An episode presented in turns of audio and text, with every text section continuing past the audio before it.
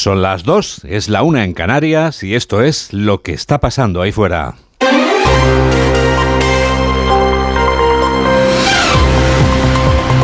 Onda Cero. Noticias fin de semana. Juan Diego Guerrero.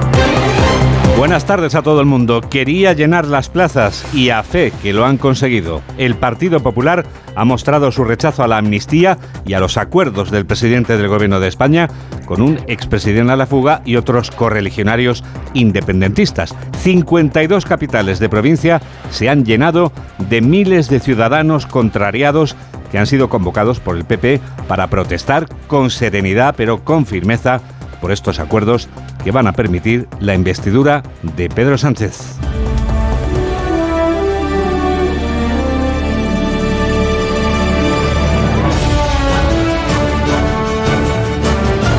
En cada plaza de cada capital de provincia hay una concentración firme pero pacífica porque el propósito del Partido Popular es el rechazo a cualquier manifestación violenta o a cualquier concentración ante instituciones democráticas como el Parlamento o las sedes de los partidos. El PP, en cambio, ha llenado las plazas públicas, como lo que se encuentra en el kilómetro cero de España, la Puerta del Sol, que se ha quedado diminuta ante el aluvión de gente que la ha desbordado. La multitudinaria asistencia sin duda complica las, las comunicaciones, pero vamos a volver eh, a tratar de volver a comunicar con la Puerta del Sol, a donde han acudido, según el Partido Popular, un millón de personas. Entre ellos estaba Alberto Núñez Feijóo, presidente del partido. Desde Sol, con la ayuda técnica de Óscar Flores, informa Laura Lorenzo. Ha estado muy arropado Alberto Núñez Feijóo en una puerta del Sol abarrotada desde donde ha cargado contra un presidente del gobierno que hace, dice, de sus necesidades personales problemas para los españoles y de su egoísmo humillación. Un Feijóo que este mediodía pedía ante miles de personas unas nuevas elecciones. No vamos a renunciar a ninguna conquista democrática. Vamos a seguir, no nos vamos a callar, no nos callaremos hasta hablar en unas elecciones y que todos podamos otra vez votar la presidenta madrileña Isabel Díaz Ayuso cree que la concentración de hoy es la prueba que Sánchez ha subestimado a España y advertía del camino hacia donde nos lleva este acuerdo. Porque Sánchez nos llevará por este camino, desde luego, a una dictadura si no hay contrapesos en el poder. Nos cuesta creerlo también, ¿verdad? Pero es que él ha decidido ser el poder ejecutivo, legislativo y judicial. Como es habitual en estas concentraciones, se ha repetido la guerra de cifras. Delegación del Gobierno habla de 80.000 personas y el Partido Popular de cerca de un millón. Barcelona también se ha convertido en escenario de una concentración que ha llenado la Plaza San Jaume, donde tienen sus despachos el presidente Pera Aragonés y el alcalde Jaume Colboni, militantes de Esquerra y de los socialistas, o sea, de los que hoy saben lo que es pitarles los oídos. Otro equipo de Onda Cero se ha desplazado a San Jaume con la ayuda técnica de Roberta Tai, informa Robert Calvo. 6.500 personas, según la Guardia Urbana, se han concentrado en este núcleo administrativo catalán para criticar la ley de amnistía y el pacto de Sánchez con los independentistas. Alejandro Fernández, presidente del PP catalán. Rompe el espíritu de concordia del año 78 de la transición momento en el que fuimos capaces de decidir las grandes cosas todos juntos, todos los españoles, y no como se está intentando hacer hoy por la puerta de atrás y de manera absolutamente ilegal. Los partidos que han secundado la protesta piden que la gente se mantenga en las calles de manera pacífica. El líder de Ciudadanos en Cataluña, Carlos Carrizosa, pide a Sánchez que ponga las urnas. Lo que sería democrático es que convocase ahora las elecciones. Debería aceptar que con las mayorías que tiene no puede gobernar. Las personas que han acudido a esta concentración consideran que Sánchez es un corrupto. Esto además está comprando siete votos con el dinero de todos los españoles y esto se llama corrupción. Estos miles de personas que se han concentrado en San Jaume han seguido con la protesta por la vía Layetana hasta la delegación del gobierno en Barcelona. Y en este recorrido por las capitales españolas, después de las dos ciudades más pobladas, vamos a la tercera. Valencia también ha acogido otra concentración del PP para mostrar su contrariedad con la amnistía y los acuerdos con independentistas que ha aceptado el PSOE para que Pedro Sánchez sea investido como presidente. En la plaza del Temple está Nacho Rech. Alrededor de 50.000 personas han participado, según el Partido Popular, en esta concentración que ha abarrotado la plaza frente a la delegación del gobierno en Valencia. La movilización ha transcurrido en un ambiente festivo en el que no han faltado sus gritos contra Pedro Sánchez y Puigdemont. Únicamente se han dejado notar un reducido grupo de ultraderechistas a quienes el vicesecretario de Asuntos Institucionales del PP, Esteban González Pons, les ha pedido que se retiraran, secundado por un aplauso generalizado. Por favor, por el bien de la concentración, ruego al grupo ultra que se ha introducido en esta concentración que no la estropee y se retire. ¡Viva la Constitución! En la concentración también se han dejado ver algunas banderas de Vox y varios dirigentes de esta formación, como el vicepresidente segundo de la Generalitat, Vicente Barrera. En Sevilla, la ciudad del río Betis, se ha llenado la plaza de San Francisco. Miles de personas han acudido a la cita para protestar pacíficamente contra esos acuerdos de investidura. Desde la plaza de San Francisco, Jaime Castilla. Masivo seguimiento de los andaluces en las concentraciones contra la amnistía. Según la delegación del gobierno, 30.000 personas han llenado el centro de Sevilla, otras 30.000 en Granada, 15.000 en Córdoba o 10.000 en Jaén. Gritos contra la desigualdad entre españoles, el abuso de poder y también contra Sánchez, a quien el presidente andaluz, Juanma Moreno, avisaba desde Sevilla que no van a permanecer callados. Que sepa Sánchez que los andaluces, igual que el resto de compatriotas, no vamos a permitir ser españoles de segunda como él ha pactado. Vamos a defenderlo con dignidad, con orgullo y con capacidad. También en Sevilla miles de personas se han desplazado hasta la sede regional del PSOE, donde han coreado proclamas contra Pedro Sánchez y el Partido Socialista por plegarse a las exigencias de los independentistas. Afortunadamente, a esta hora no hay que lamentar ningún tipo de incidente. Pero hay más concentraciones. La de A Coruña ha transcurrido en los jardines de Méndez Núñez, nos lo cuenta Lara Vivero, acompañada por unos cánticos.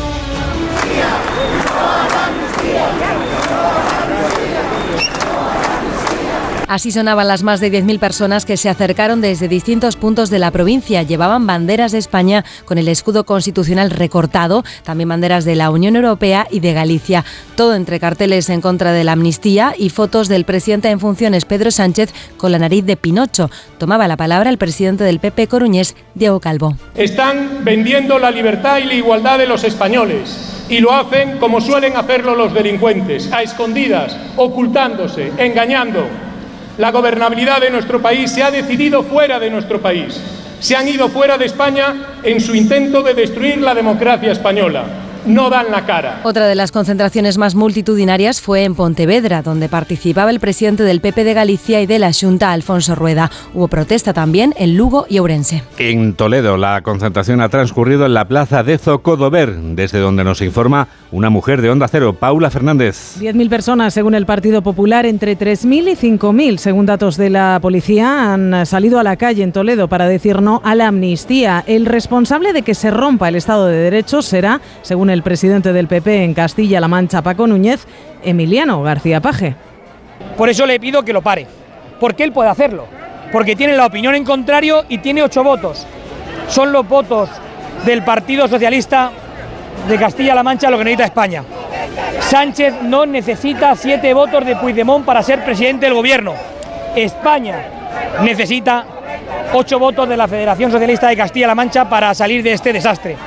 Claras alusiones al presidente de Castilla-La Mancha en esta protesta que ha transcurrido sin incidentes. En total, en las cinco capitales de provincia de Castilla-La Mancha han sido 40.000, según el PP, los castellano-manchegos que han salido a la calle. Los que hemos escuchado no son los únicos dirigentes del Partido Popular que han participado en estas concentraciones. Hay más. Por ejemplo, la número dos del PP, como nos cuenta Laura Gil. Camarra ha querido resaltar que este domingo miles de españoles se unen en una sola voz para decir que no cabe negociar la investidura a cambio de una amnistía y la impunidad en referencia al independentismo, al que se ha referido también Cuca Gamarra durante su discurso ante los ciudadanos concentrados en el centro de Logroño, donde ha criticado a Pedro Sánchez por ponerse al frente de quienes buscan la ruptura con España. Presidente del Gobierno, el que tras perder las elecciones y con la única intención de perpetuarse en el poder, se ha puesto al frente del movimiento independentista que busca derrotar al Estado.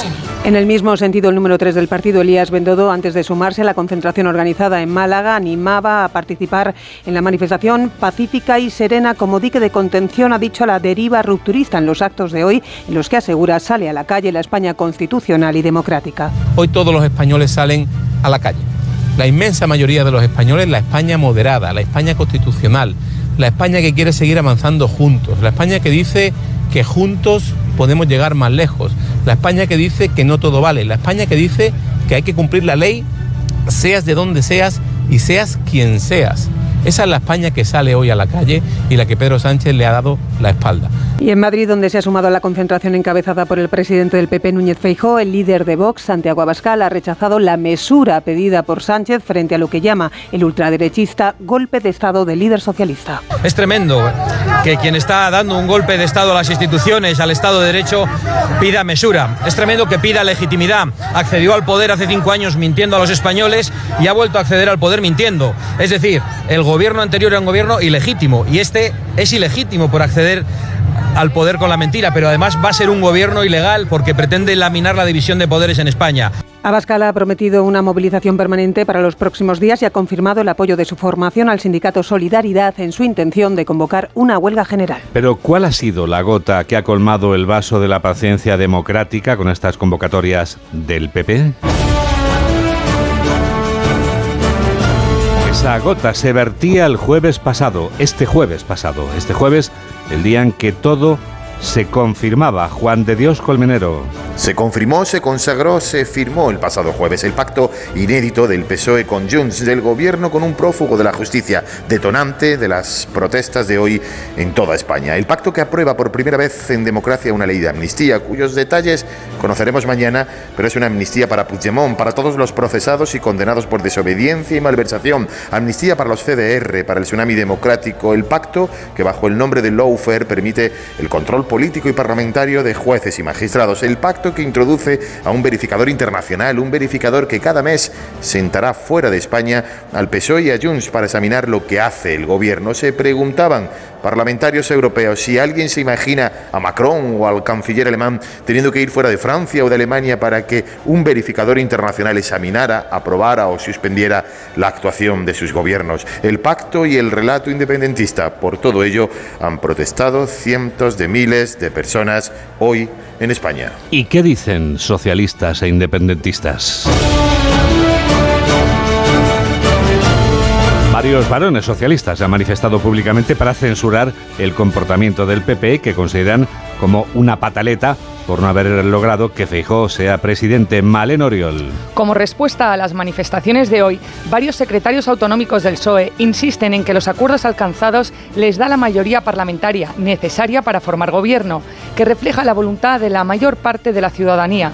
Así, Juan Espadas, secretario en Andalucía, pedía al PP respeto a los pactos que, dice, reflejan el resultado de las urnas. Yo le pido al Partido Popular que respete el resultado del 23 de julio y sobre todo a las fuerzas políticas que en el Congreso de los Diputados hemos sido capaces de construir una mayoría que respalde al candidato Pedro Sánchez a la presidencia del Gobierno. En la misma línea, Eneco Andueza sostiene que la mayoría alcanzada con los pactos reflejan la voluntad de la ciudadanía española y respetar esa mayoría es respetar la democracia. Al Partido Popular no es que no le guste la amnistía o no le guste Pedro Sánchez, es que parece que lo que no le gusta es la democracia. Reiteran que Pedro Sánchez tiene el apoyo de 179 diputados y que el problema de la derecha es que no acepta su propio fracaso. La voz en castellano del independentismo catalán es hoy la de Marta Rovira, que sigue siendo la secretaria general de Esquerra a la fuga.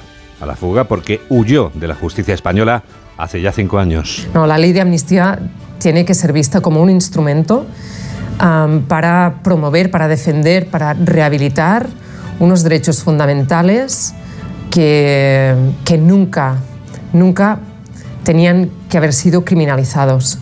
Y son derechos fundamentales, derechos humanos tan importantes como la libertad de expresión, la manifestación pacífica, eh, como derechos civiles y políticos de representación política. Dos y cuarto, una y cuarto en Canarias. Noticias fin de semana. Juan Diego Guerrero.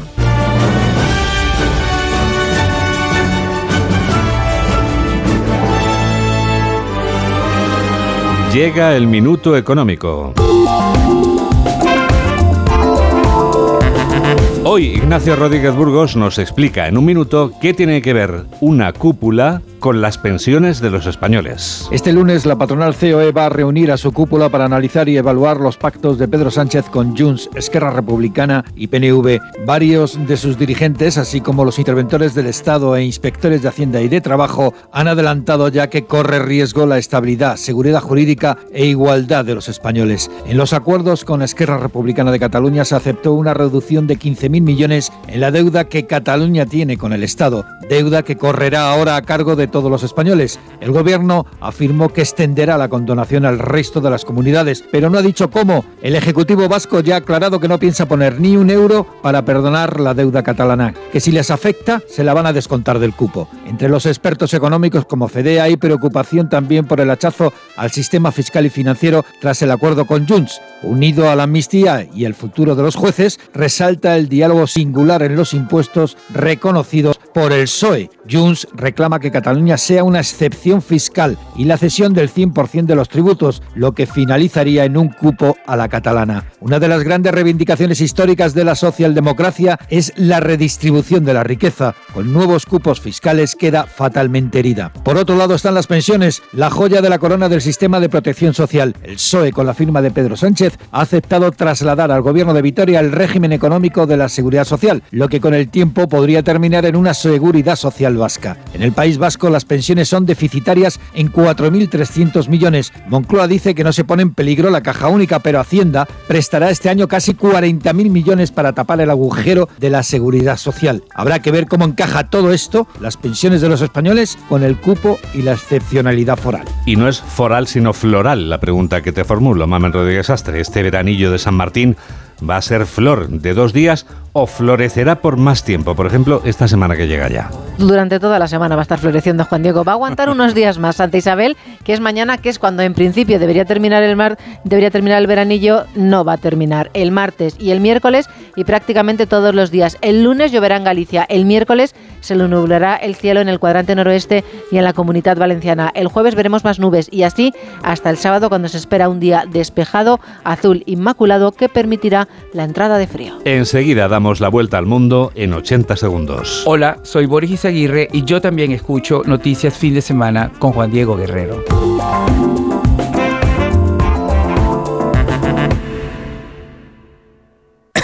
Noche de tos. Respira. Toma Herbetón Respir. Herbetón jarabe con extractos de pino y eucalipto es expectorante natural y antiinflamatorio pulmonar. Herbetón Respir. Consulte a su farmacéutico o dietista.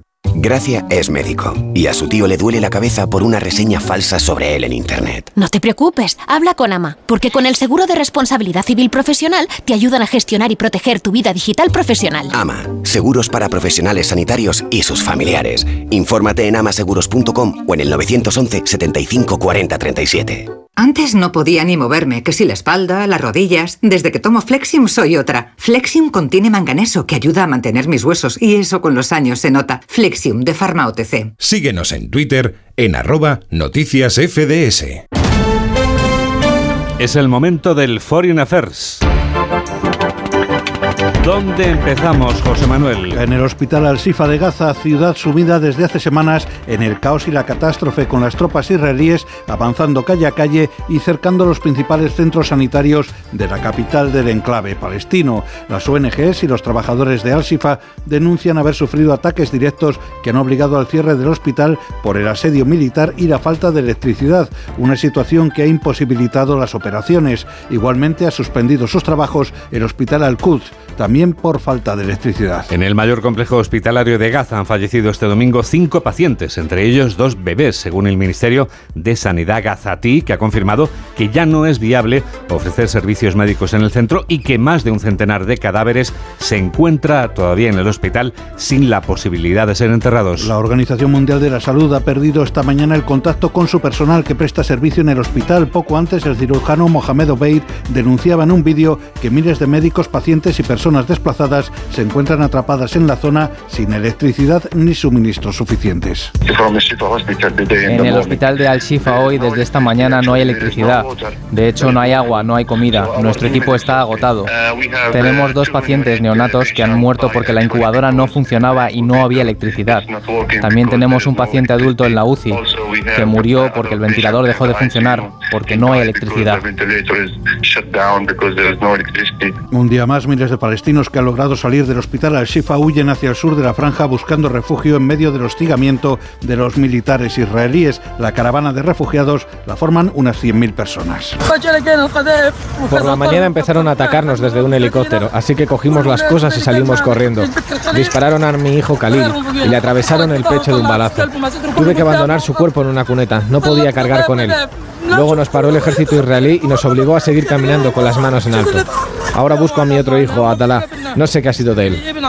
A pesar de que Israel asegura que el hospital Al-Shifa alberga el cuartel general de Hamas, sus fuerzas armadas han anunciado que este mismo domingo, José Manuel, van a participar en la evacuación de bebés prematuros a un lugar más seguro. Además, el coronel Mosé Tetro ha explicado que las fuerzas armadas israelíes no han atacado el hospital y ha calificado de falsas las informaciones al respecto, si bien ha reconocido que libran combates en las calles adyacentes.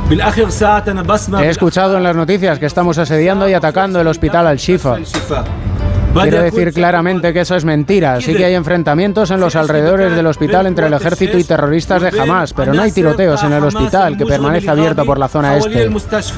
También está abierta la calle Albada y todo el que quiera salir puede hacerlo. El ejército israelí también ha confirmado que ha atacado posiciones de Hamas en el campo de refugiados de Shati en el marco de una serie de operaciones que se han saldado con numerosos muertos entre las filas del grupo armado palestino. Por otra parte, un militar de la Fuerza Interina de Naciones Unidas en Líbano, del que se desconoce su nacionalidad, ha resultado herido de un balazo cerca de la frontera. Hay que recordar que en este contingente participan más de 600 militares españoles, informa la corresponsal de Onda Cero en Israel, Hanna Beris. Mientras continúa la guerra entre Israel y Hamas en Gaza y los disparos de cohetes desde Gaza hacia el sur de Israel, en la práctica hay guerra también en la frontera norte de Israel. Hace ya días que se intensificaron los disparos tanto de proyectiles como de drones explosivos desde Líbano hacia territorio israelí. Este mediodía resultaron gravemente heridos seis civiles israelíes, uno de ellos en estado especialmente grave todos empleados en la Compañía Nacional de Electricidad que estaban arreglando el daño sufrido por las instalaciones a raíz de un ataque anterior por parte de Hezbollah. Israel responde a todos estos ataques disparando a las células terroristas que los lanzan y a las posiciones de Hezbollah. Un avión de la Fuerza Aérea Real de Jordania ha lanzado desde el aire un cargamento de ayuda médica urgente al hospital de campaña jordano ubicado en la ciudad de Gaza. En Francia esta tarde está convocada una manifestación contra el antisemitismo ante el incremento exponencial de los actos contra judíos en el país tras la ofensiva israelí en la franja de Gaza. Como nota curiosa, la protesta de hoy ha sido convocada por las dos cámaras legislativas francesas. Además, el presidente Emmanuel Macron ha hecho un llamamiento a la población para combatir el intolerable resurgimiento del antisemitismo desenfrenado. Lo ha hecho en una carta abierta publicada en la prensa. La comunidad judía francesa es la más numerosa de Europa. Está formada por medio millón de personas que están padeciendo insultos y agresiones desde el inicio de la ofensiva israelí sobre Gaza. Tiene los datos el corresponsal de Onda Cero en París, Álvaro del Río. Varios miles de personas espera que participen en esta marcha que arranca a las 3 de la tarde en París contra el antisemitismo desde los ataques de Hamas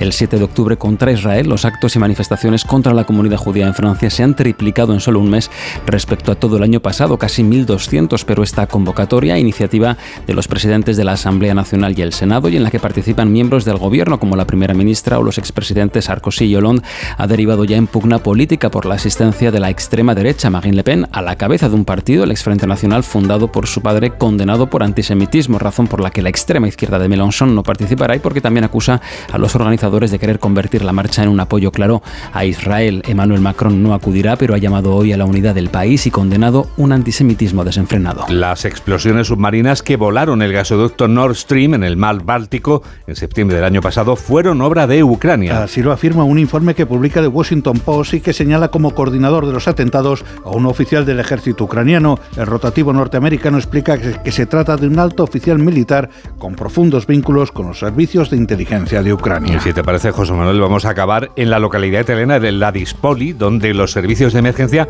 han logrado capturar a un león que escapó ayer de un circo y que deambuló durante horas por las calles de esta ciudad cercana a Roma. El alcalde Alessandro Grando había pedido a través de las redes sociales máxima precaución a los vecinos y que no salieran de sus casas debido a la presencia en las calles del Félido. Finalmente el animal ha sido sedado y capturado y devuelto al personal del circo. Ha sido un resumen de José Manuel Gabriel que como queda claro está hecho una fiera. Hola, soy Sandra Golpe y yo también escucho Noticias Fin de Semana de Onda Cero con Juan Diego Guerrero.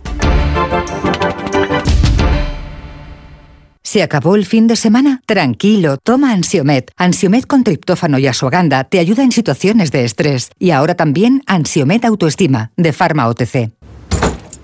Hola, cariño. ¿Sabes qué hace la policía ahí abajo? Sí, han robado a los del segundo este fin de semana. ¿Este fin de semana? Pues no nos hemos enterado de nada. Ya, se han enterado ahora que acaban de llegar de pasar unos días fuera. Protege tu hogar frente a robos y ocupaciones con la alarma de Securitas Direct.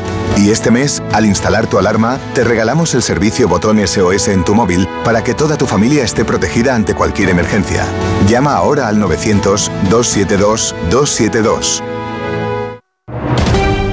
14 de noviembre, Día Mundial de la Diabetes. Por eso el martes, en los programas Más de Uno, Noticias Mediodía, Julia en la Onda y La Brújula, junto a la empresa biofarmacéutica Sanofi, hablaremos de la diabetes tipo 1, una enfermedad autoinmune que tiene un enorme impacto en los pacientes y sus familias. Descubriremos lo que comporta debutar y vivir con esta patología. El martes, 14 de noviembre, Onda Cero con el Día Mundial de la Diabetes. Te mereces esta radio. Onda Cero, tu radio.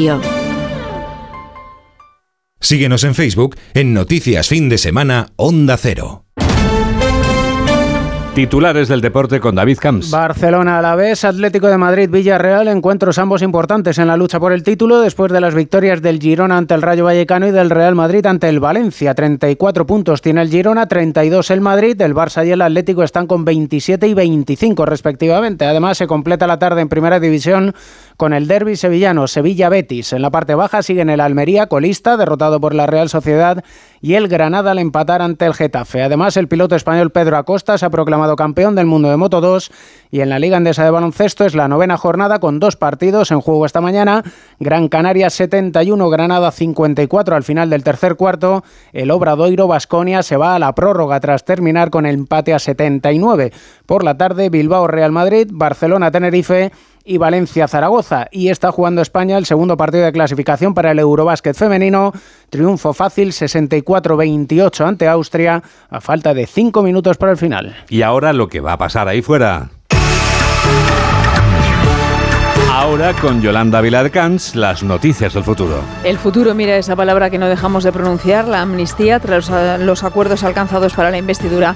Mañana se registrará en el Congreso la ley de amnistía. Se conocerá el detalle de su alcance. Es un trámite previo a la celebración del pleno de investidura, previsiblemente la semana que viene, cuando Armengol, presidenta de la Cámara, oficialice la fecha. Importante además la celebración este lunes de la Junta Directiva de la patronal COE, reunión de los empresarios para valorar el acuerdo alcanzado por Sánchez con los independentistas. En materia económica, cita el martes con la cesta de la compra. Vamos a conocer el dato definitivo de precios de octubre. Y en lo social, la ONG Greenpeace nos explica las claves de la cumbre del clima que se va a celebrar en Dubái a finales de mes. En nuestros días mundiales de encuentro, JD, Cuenta, cuenta, mira, cuenta. mañana día 13 vamos a celebrar un día precioso que no debería desaparecer en estos tiempos que corren, el Día Mundial de la Bondad. No debería desaparecer. El martes, Día Mundial de la Diabetes. El miércoles es el Día Mundial sin alcohol. ¿Mm? El jueves, Día Internacional para la Tolerancia. Y el viernes, Día Internacional de la Lucha contra el Cáncer de Pulmón. Todos son muy importantes esta semana. En este programa de noticias te lo hemos contado. Produce Mamen Rodríguez Astre y realiza José Luis López Galindo. Los dos están preparados ya para bailar. Porque la alegría y la esperanza en el futuro se transmiten también a través de la música. Village People son un ejemplo y el YMCA es el ejemplo. Gracias por estar a ese lado de la radio. Y que la radio te acompañe. Adiós. There's a place you can go. I said, young man, when you short on your dough. I'm sure you will find